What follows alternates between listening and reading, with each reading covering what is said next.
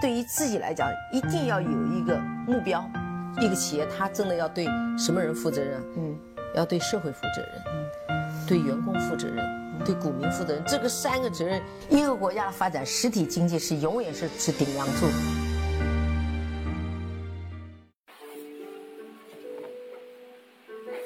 各位好啊，给你一个真实生动的格力电器，我们给的比你要的多。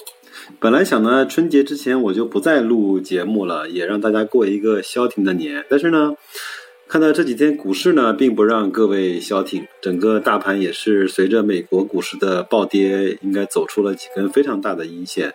前面的连续十九阳、二十阳也被最近的几个三四根大阴线全部的呃填补了、回补了。那格力呢，也从最高点的五十八块一毛九，也是跌到了最近的五十块。多一点，那很多人我相信又慌了神儿啊。那我这个节目呢，就是更多的是在大跌的时候来给大家去鼓劲儿的，给大家去坚定信心的。呃，在大跌的时候呢，我这个节目的意义才更大；在涨的时候呢，我真的是不在意。我觉得每个人都能赚到钱，呃，多少而已。那我是想在两个点我会做我的节目，第一个就是。在股市最黑暗的时候，我来跟大家讲什么时候可以去投资，什么时候可以去选好的标的，什么时候可以去在非常好的位置去收集你的筹码。那在股市最疯狂的时候呢，我会给出大家我最真心的提醒。这个时候，我觉得可以，呃，不要那么贪婪，赚赚了你的钱就可以了。那我们还是从格力讲起吧。那我是今天呢，引用一篇雪球的。一个我非常敬佩的老哥叫凡夫俗子，他的一篇文章，那也通过这篇文章呢，来跟大家介绍一下最近很多人在看格力电器，看我们这种大盘，甚至说很多人说二八转换啦，又开始投中证五百啦，又开始投创业板啦，是不是开始转向了呢？呃，那我这篇文章读完之后，大家应该就有一个相对呃清晰的理解。这篇文章的题目呢叫“投资股权不炒股票”，我觉得这八个字总结的非常好。投资股权不炒股票，我曾经前面用了多次的比喻说，我们就把给格力公司的钱当做你投资了格力公司的运营，它会在每年帮你产生利润，帮你用百分之三十的 ROE 去帮你整个增加你的呃本金的回报。那我们再来看这篇文章吧。那百可争先，方彰英雄本色；沧海横流，可显中流砥柱。上一周呢，格力弱势调整了百分之三点三，深成指呢跌了百分之五点四，中小板跌了百分之五，创业板跌了百分之六。这个呢是截止到二月三号的情况。那今天到了二月八号，我相信这些。会跌得更多，很多人的心呢会更痛一些。但是没有关系，我们再来看一看，今年以来格力呢综合涨了百分之二十六，那而深成指呢是跌了百分之一，中小板跌了百分之三点五，那创业板跌了百分之两点八七。大盘稳定的时候呢，格力强势飙升，在系统性杀跌的风险下，格力顺势做了一些小幅的技术修整。那我是前面跟朋友举例子，我是说，在房价三万块的时候，你觉得贵，但是如果房子的地段、它的小区、它的物业没有变化的情况，那如果房子跌到了八千块，你是怕呢还是喜欢呢？他说，那我肯定会去买一套喽。那我觉得股市是不是也是一样的？当一个公司的基本面没有发生变化的时候，它跌得越深，那你是不是应该越开心、越高兴呢？那我就问，股市跌了这么多，美国崩盘了，整个创业板、乐视、ST、宝千里都崩盘了。那我请问你几个问题：那格力公司倒闭了吗？董明珠下台了吗？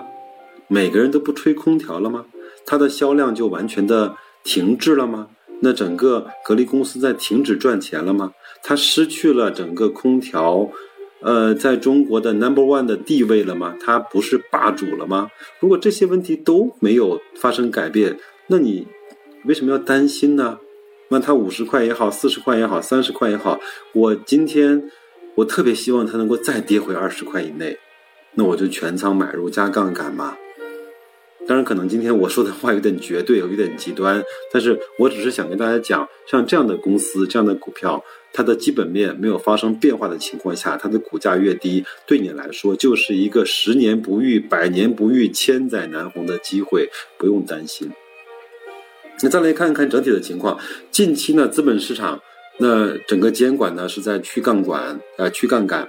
大股东有些质押都已经爆仓了，我们再来看看乐视，乐视显然已经爆仓了嘛？贾老板二三十块抵押的股票，现在只剩五块多钱，他当然爆仓了嘛。但是没有人愿意去捅破这个东西。那如果证券公司包括那些投行去捅破的话，那整个乐视真的是不知道要跌到几毛钱去了。大股东质押爆仓，业绩雷频发，包括 SD 宝千里，包括獐子岛这些所谓的概念股，真的是业绩雷频发。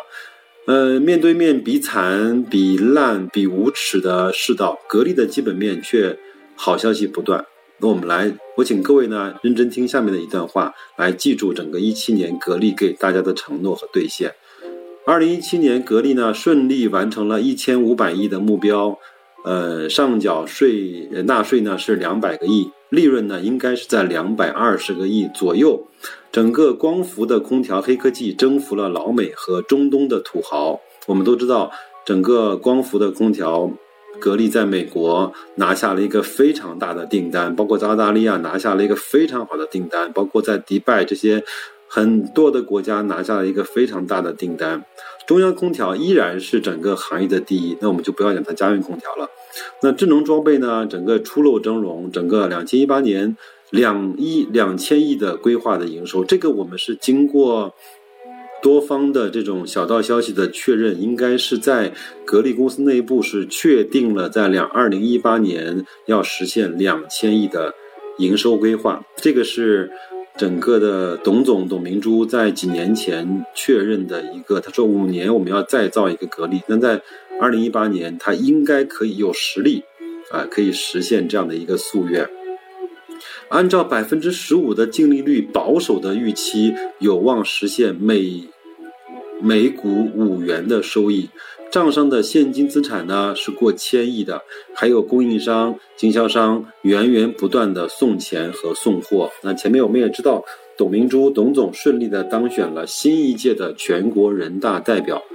我们都知道，人人大代表呢，整个的任期是五年。那我们也非常期待的是，他能够在格力的总裁、董事长的位置能够再干五年，带领格力走得更远、更稳和更快。时势造英雄，两种极端的信息呢汇聚在一起，一个是特别烂的公司，一个特别好的公司，让格力的基本面显得尤为的可贵，一枝独秀。中国制造的标杆和大 A 的明珠，这些溢美之词对格力来说完全是当之无愧的。所以说我在这里下一句断言：无论市场怎么跌，无论有很多人说二八转换又回到了中证五百、中证一千。又回到了创业板，我相信这些好的公司在我们 A 股上永远是最值得追捧，永远最值得那些资金去买入的。未来的两三年，我相信市场的表现一定会印证我的话。那我们再来看这篇文章的主旨，第一呢叫投资做股东啊。他说，世界大道三千，投资投机之道，摸摸脑壳也有两三百。但是呢，从过往的这种，呃呃七亏二平一赚的历史来看，能够赚钱的投资投机之道其实是屈指可数的。包括我们与格力呃长相厮守，秉承的是长期的基本面的价值投资之道。我们觉得血汗钱投资啊，安全第一，呃保值的同时，也追求那些最靠谱的增值。我们再来看，格力的长期增值率其实很高的。过去十一年来，格力的净资产收益率平均为三十二点八。我记得只有二零一五年是低于百分之三十的，但是呢，也在百分之二十七点三。那这比神创板所有的公司都牛，是过货真价实的高成长股。那甩开中小板，甩开成，甩开呃这个叫呃神创板。百分之九十九的高成长股的公司真的是甩了他 N 条街。如果考虑到格力的光伏空调世界市场空间的巨大，智能装备前途无量。众多零估值的小家电的生意呢风生水起。考虑到董总再干五年的铁板钉钉，那我们预期格力的长期的内生增长，未来持续朝气蓬勃，十年十倍不是梦。当然，这个是凡夫俗子个人的建议。那我觉得，嗯，未来我不知道十年有没有十倍，但是我相信这些钱放在格力，放在这些，呃，但是我我是说，你你你。嗯，不能够只仅仅的把所有的家产都放在格力，我觉得你应该建一个这种好公司的组合。那么哪些是好公司，请出门左转看我前面，我我我我有一期节目叫《我的投资的世界观》，我的方法论啊，我觉得可以参考那个。我相信这些最好的公司，它的回报。在长期来看，一定是超越市场平均的。有可能你抓不住那些所谓的黑马，但是黑马往往是一闪乍现的。第二呢，格力的分红股息率很高。我前面跟朋友举了一个例子，我说我说我身边的有一些高人呢，真真的是把格力的成本价做到了负的。所以说，他不不关心股价，他是四十块五十块，对我来说真的没有什么太大的意义和必要。那他只关心格力今年分多少红，他以前拿一百万买的格力，整个通过所有的分红配股，所有的这种操作，已经做到了零的时候，那他每年就去拿他那个股份所带来的回红利的回报，拿了红利之后，他想用来消费，当然可以；他想再买成格力的股票，当然也没问题。所以说。分红对一个公司来说非常的重要。我们也看到证监会在这几年，呃，在这几天也发了很多的通知，要去严惩那些上市以来不分红的铁公鸡。那些铁公鸡也非常的紧张。所以说，我觉得这两，嗯，这几年整个国家的这种资本市场已经发生了一些细微的变化。当然，我们也可以通过这些细微的变化来去做到见微知著。我们以前说。国家的股市是为了呃国有企业去融资的，但是这几年这个风向慢慢的在变化了。我们说，呃呃，股市是为了什么？股市是为了那些好的资金在股市中能够获得长期稳定的回报而存在的，而不是大股东去洗劫那些韭菜的一个非常好的市场。我们来看一些具体的数字：二零零七年，二零零七年到二零一六年，格力的分红股息率。股息率分别为一点三、一点六、三点八、一点四、二点三、三点九、五点一、百分之十二和八点五和四点六，这个是一个逐渐提升的呃过程。前五年呢跟存银行差不多，但是呢最近的五年，特别是董明珠。呃，执掌着公司的这几年以来，整个它的分红率比银行存款要好出了 N 倍，比我们放在支付宝、理财通要好出了 N 倍。那在国内外呢，优质蓝筹股中属于屈指可数的现金奶牛，分红股息率呢约为美的的一倍，大金的三倍。面对大 A 股中众多那些一毛不拔的铁公鸡。铁公鸡与挖空心思圈钱的公司，格力能够长期不圈钱，而且还高分红，不用说，绝对是不会亏待股东的好公司。按照既定的二零一六到二零一八整个不低于百分之六十的分红规划，以及最近三年百分之七十左右的分红比率，格力二零一八年四月份年报预期的分红有可能会听好了。有可能会超过一百五十亿，那么也就是说，每股分红会在两块五到两块六。各位听众，那你可以看一看你手中有多少格力的股票，每一股乘以两块五到两块六，就是有可能你在今年的四月份、五月份能够拿到格力给你的真真切切的现金的回报。那么，二零一九年呢，四月份的预期能有可能超过一百八十个亿，那每股有可能能够分红在三块钱以上。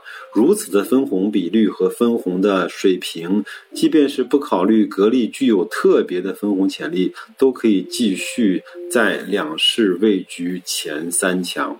所以说我前面做了一篇节目，是说不用羡慕。茅台分红那么大方，其实茅台的分红的的股息率远远赶不上格力，所以说这方面格力是大过格力的分红的大方程度和慷慨程度是大过茅台的。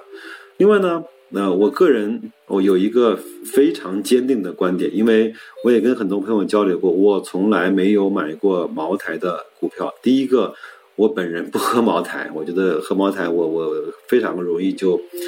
就醉了。第二个呢，我觉得一个国家整个的民族的振兴和一个国家整个在，呃，世界市场上的表现，不能够凭一瓶酒就能够代表我们整个的民族企业。我觉得这方面对我来说，格力有可能我错过了茅台的那个赚钱的机会，但是我认为格力依然是我们值得期待、值得去推崇的一家公司。第三，格力的现金资产非常高。那格力呢是长期的坚持先打款后发货的营销模式，这个呢也是董总非常大的功劳，既保障了销售数据的可靠，也体现了上下游强大的议价能力，完全避免了现在困扰无数公司的呆坏账，呃这种风险，良性循环至今呢，格力账上已经积累了上千亿的现金资产，每年为格力增加了 N 亿的利息收入。包括很多的时候，他去做一些，呃，包括美元的这种对冲啊，包括这种呃套期保值啊，有的时候可以获得非常好的收入，让财务费用的，呃，让长让长期来看长呃财务费用为不可思议的负数，也大幅度的提高了公司的净利率和美誉度。就算茅台有样学样，也跟格力差了一个档次，其他公司就。根本不用再想这种美事儿了。那么，在今年的四五月份，我也会去帮大家去做格力、美的跟海尔他们整个年报的分析和对比。我们可以仔细的去听这一段。那三家公司在这个方面的差异还是非常非常的大的。我们说的极端一点，也说的不争气一点，格力呢，就算是。不做其他生意，单靠账上的现金收入就可以为每每位每位股东贡献大概是一块钱每股的利润。如此的财大气粗，在商言商，任何公司都愿意放下身段与格力做生意。反过来说，又进一步的提高了格力上下游的议价能力，增加了格力的利润率。那三季报显示呢，格力的毛利率超过美的百分之二十三点八，净利率超过了美的百分之六十二点七，这是一个非常恐怖的数字。考虑到二零一七年业绩有望超过美的百分之二十五左右，那我们觉得格力的股价合理来说应该超过美的三成。那现在美的呃格力呢是五十块，美的是五十六块。那如果这样的话，那应该格力是七十五块，美的是。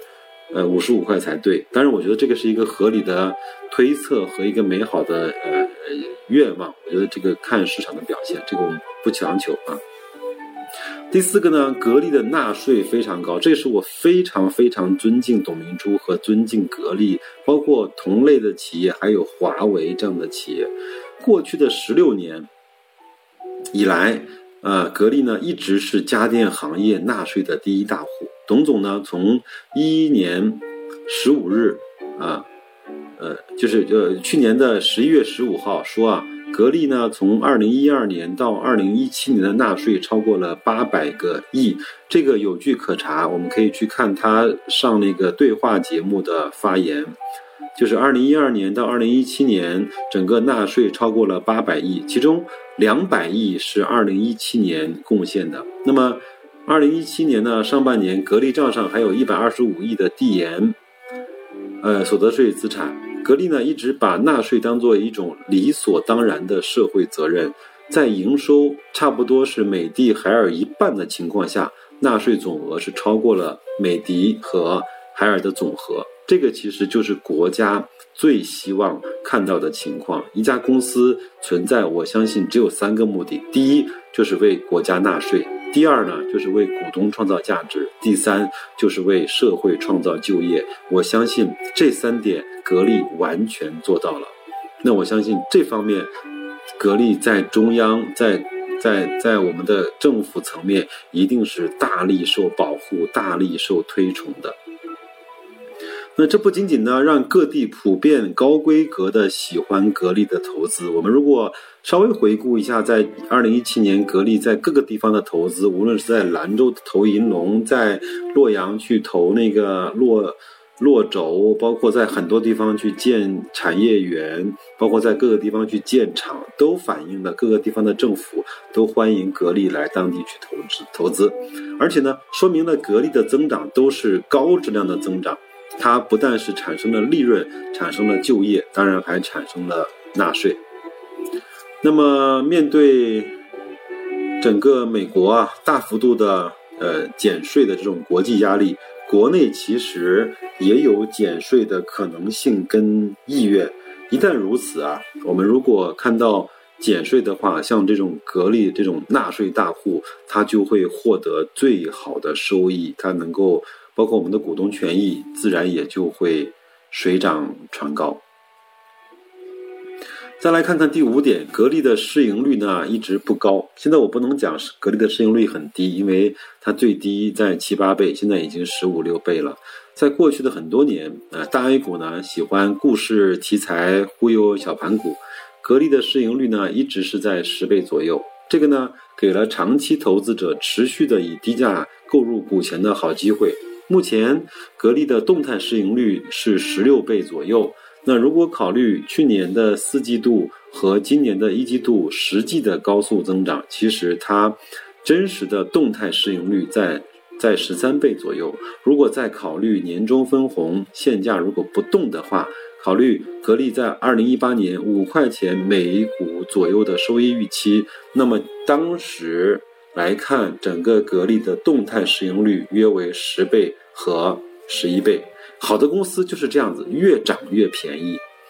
那如果港资想持续的打压格力的话，那么到了二零一九年，分红市盈率也只有到了七倍左右了。那越跌越值得买入。经过 N 轮的这种股灾的这种杀跌，最新的。这种创业板的平均动态市盈率依然有四十六点九七倍，那中小盘的平均动态市盈率依然有三十六倍，深圳的平均市盈率有三十倍。那格力来看，依然是大 A 股所有的品类里面长期的优等生。过去呢一直是 得超低分，这最近这两年价值回归，但是呢依然连平均分都没有拿到，依然是估值的洼地。所以说这个市场特别有意思。好的公司长期被低估，那些烂公司、那些讲故事的公司、那些忽悠的公司、那些割韭菜的公司，反倒是被长期的高估。我觉得这些东西随着多年以来这种一轮一轮的股灾把韭菜割完了之后，那些所有的投资者被受到了教育之后，随着刘士余上台之后对监管的严格越来越严之后，那么这些现象它就会回到一个合理的。情况之内，我相信这些好的公司，它慢慢的就能够享享受到正常的估值，慢慢的就能够享受到估值的溢价。我们一定能够看到格力，它能够享受到二十倍的市盈率，呃，或者是像大金一样，在国际市场上能够享受到二十五倍甚至三十倍的市盈率。那你想想看，如果格力每股五块钱的盈利的话，它如果能够享受到一。二十倍的市盈率，那就是一百块的股价。如果能够享受到三十倍的市盈率，那就是在一百五十块的股价。我不是在放卫星，我只是说，呃，随着整个市场，随着 MSCI 这些理性、理性的资本越来越青睐于中国的市场，随着港资买了一百多亿的格力来看，这些情况不是没有可能出现。有句话叫。价值投资好的公司，它的估值永远只会迟到，但绝不会缺席。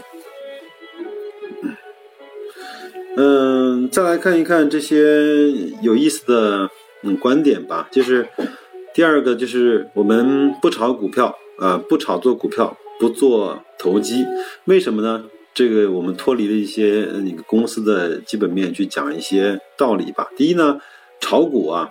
意味着复合博弈，我不知道有知道很多人知不知道什么叫复合博弈？那我们在讲复合博弈之前，我先跟大家讲一下叫什么叫零和博弈。比如说，我我们两个赌钱嘛，然后我赢的五块钱就是你输的五块钱，这个就叫复合博弈。我如果呃零和博弈，我如果赢了一百块，那就一定有人输了一百块，这就叫零和博弈，没有创造任何的价值。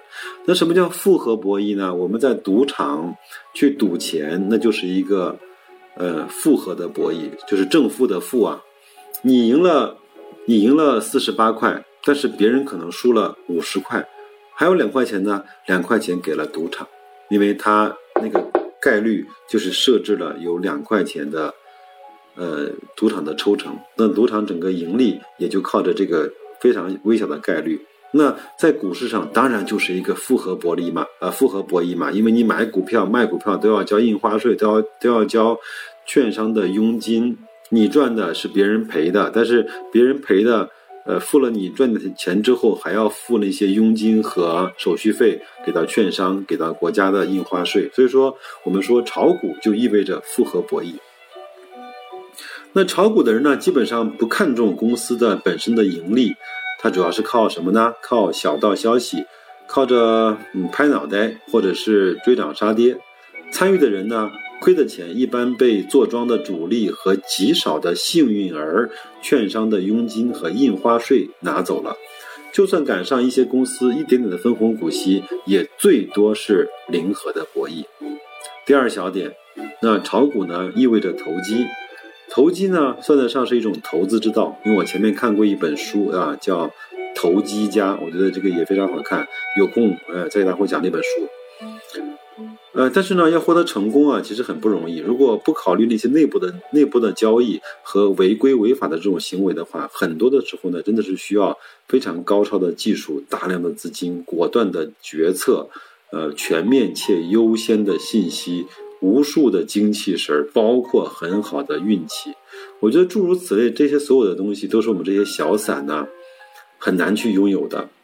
那如果你非常愿意去参加那些追涨杀跌，就像，就算是呃侥幸赌中 n 次，那么在第 n 加一次也会被套牢，一而再再而三，整个你的心态呢就会被破坏，整个你就会形成恶性的循环。第三，如果我们去炒股的话，意味着你就要去做那个短线的交易，习惯了去短线的频繁操作，就算幸运的买中了牛股，你也拿不住。比如说格力吧，一九九六年上市至今二十一年多，最高最低的市场交易价格差了四百八十七倍。看一看，其实，在格力身上，那些来来往往的投资者，绝大部分只能够赚到百分之二十三十一倍、两倍、三倍最多了吧？但是，谁能够真正的赚到了一百倍？又谁能够真正的赚到了四百八十七倍呢？所以，如果你只是简简单单的买买卖卖，那么你只能够获得百分之几的收益。第四，炒股呢往往耽误功夫，包括我本人呢，有时候在地铁上、在公交车上、在身边，包括在饭局上面，就会看到一些人不断的在看股票。我说你看它干嘛呢？他说我看看涨了没有啊，跌了没有啊？我我说涨了跌了又怎么样了？他说我可以去操作，做一把小波段啊。这个真的是花的心思和时间远远大过他在股市上的收益。有一句话叫“投资”或者叫叫“功夫在诗外”吧，啊，道路正确，方向正确才是根本。股市的波动呢，往往是无常的，在正常的情况下，大 A 股这种成千上万的投资者去。随机博弈的短线结果是根本是没有办法去科学预期的。与其把这些时间浪费在去盯盘上，不如把时间放在了解公司的基本面上，放到钻研自己的业务知识上，呃，甚至是放到陪伴亲友上。如果实在无聊，可以去看一些书嘛，甚至是看一些非常好的电影嘛，没有必要去常常盯着盘面去看。今天我们在一个饭局上，一个朋友跟我讲，我现在基本上可以做到每天不看盘，三天不看盘。我认为他就悟到了，他就到了一个投资者一个新的高度，也祝福他能够获得更好的收益吧。第五呢，炒股呢往往想去跟庄啊，无论是雪球呢还是东方财富的东方财富，有很多这种股吧，包括有很多。呃，庄家也好，伪装庄家也好，在里面去散布各种各样的信息。那凡是觉得跟中有肉吃、有汤喝的人呢，往往是被套了。那被套之后呢，就会埋怨。那他下一次呢，就会去选择他认为更好的庄去跟。我觉得这些就是到了一个呃恶性循环了。古人常常说啊，静坐独思己过。那我觉得这个非常对。如果你真的愿意啊，把自己的那些血汗钱对他负责的话，你不妨来冷静的去思考一下，零和博弈和复合博弈，你到底需要哪个？还是需要把这些钱投给那些呃非常好的公司，让他非常拼命的在为你去周转，为你去赚钱，为你去靠谱的让你的财富去增值。我觉得这个道理并不难想得通，但是难难的是知行合一，或者叫知行的这种互验。呃，不好意思，我今天也啰嗦了将近半个小时，我我只是想说。最近的股市调整对很多人来说是一个相对比较难过的时候，但是呢，反过来讲，那股市的调整是不是就给我们了更多呃的以低的价格去买入我们心仪公司的机会呢？如果是的话，这个时候你应该很淡然。那它它越跌我就越买，但是前提是你得有不断的现金流，前提是你要先去做好你的本职工作，前提是你要有不断的去增值你自己在这个市场上获得财富的能力和价值。嗯，那就说到这儿吧。我觉得不管后面的盘面怎么会去变化，无论美国是真的崩盘还是做了一个假摔，对我们这些呃爱上格力、爱上中国造的这种人来说，我们希望格力越来越好，而且他用实际的行动也证明了他会越来越好。那所以说，把钱投给格力，投给像我。做那期我的投资方法论和世界观的节目的这些好公司来说，你根本不用着急，你会踏踏实实的睡好你的每一个觉。那所以说就这样吧，我希望每个人都过一个非常平安和安康的春节。这样，晚安，再见。